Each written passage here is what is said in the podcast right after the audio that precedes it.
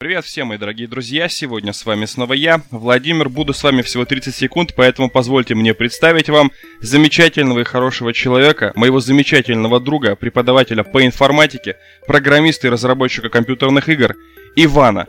Умные гости, интересные темы, популярно, подробно и доступно о науке. Все это вы услышите у нас и на канале.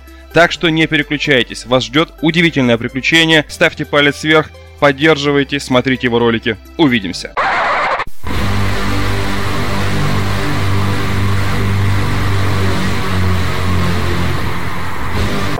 А, я вам расскажу. Просто э, мне нравится такая популярная наука. Я бы не сказал, что я в какой-то области прям очень хорошо шарю, но я стараюсь э, во всех немного по чуть-чуть шарить.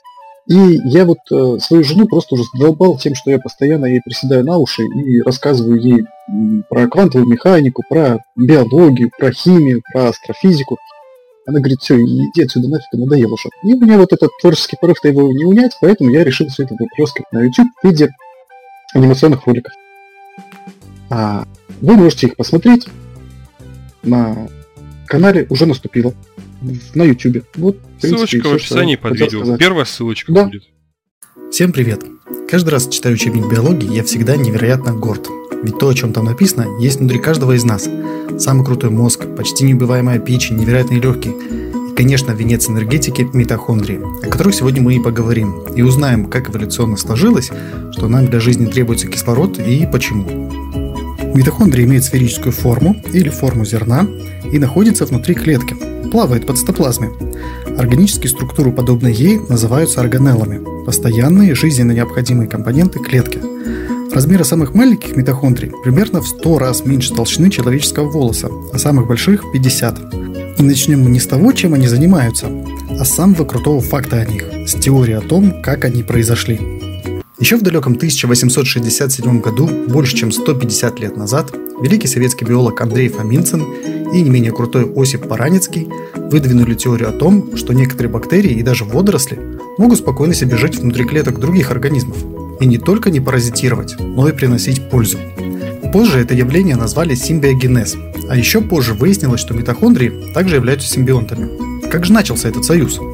Вернемся в прошлое примерно на полтора миллиарда лет назад. Из всех живущих на тот момент бактерий мы обратим внимание на два вида. Один технически совершенен и обладал технологией конвертации глюкозы и кислорода в энергию очень эффективно, хотя и медленно. 38 энергоячеек из одной молекулы глюкозы. А второй вид был большой и быстрый, но не умел конвертировать глюкозу так же хорошо. Всего лишь две энергоячейки из молекулы, что за энергоячейки такие, мы поговорим позже. И вот первая бактерия съест кусочек сахара и сидит себе спокойно, на месте и хватает. А вторым постоянно жрать хотелось, ибо неэффективно этот сахар они перерабатывали. И вот вторые ели первых почем зря. Но однажды произошел удивительный случай. Большая бактерия не просто съела маленькую, а съела и не переварила. И они там на своем бактерианском языке договорились между собой, что если большой будет оставаться лишний сахар, то она даже будет подкидывать маленький. Ну, в общем, задружились, как Амур и Тимур. Результат этой странной дружбы оказался настолько удачный, что большой клетке оказалось достаточно энергии, ведь эффективность маленькой в 18 раз выше, чем большой. Вот отсюда все и пошло. Большим бактериям стало лень постоянно ловить маленьких, засовывать их внутрь себя и подкармливать, и они каким-то невероятным образом скрестили свои ДНК. Теперь это были не два отдельных организма, а единый. Молекула ДНК этого нового организма стала большой, и ей теперь было неудобно болтаться в цитоплазме. Для нее выделили специальное место – ядро. И при делении такой клетки в ядре уже содержалась информация о митохондриях, тех самых маленьких бактериях, которых раньше все ели нещадно. Новая особь стала настолько эффективной с эволюционной точки зрения, что вытеснила практически все остальные виды. И сейчас, начиная от амебы и кончая человеком, почти все живое в своем геноме содержит информацию о митохондриях. Стоит заметить, что полтора миллиарда лет назад кислород был отравой похуже, чем хлор для нас с вами, и те, кто не стал пользоваться митохондриями, попросту отравились кислородом. Но за миллионы лет симбиоза митохондрия не утратила свою уникальность. И даже сейчас в тех митохондриях, что внутри вас, осталась действующая митохондриальная ДНК, которая может на своих же митохондриальных рибосомах выращивать собственные белки. Это просто удивительно. Ну а теперь, собственно, к тому, чем митохондрия занимается. Все мы знаем, что растения поглощают углекислый газ и выделяют кислород. Это очень распиаренная тема. С точки зрения физико-химических реакций это выглядит вот так – Вода и углекислый газ под действием солнечного света преобразуются в сахар, из которого затем растения извлекают энергию. Так вот, митохондрии занимаются ровно противоположным. Глюкозу они разлагают в углекислый газ и энергию, поглощая при этом кислород. В супер упрощенной схеме это выглядит вот как. С одной стороны этого процесса в митохондрии поступает кислород, глюкоза и АДФ, а с другой выходит углекислый газ, вода и АТФ. АДФ и АТФ можно сравнить с незаряженным аккумулятором и заряженным соответственно.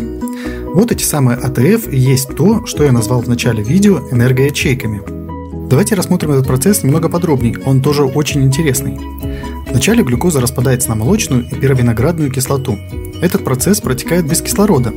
Процессы в биологии без участия кислорода принято называть анаэробными. А затем очень изящное и интересное решение эволюции.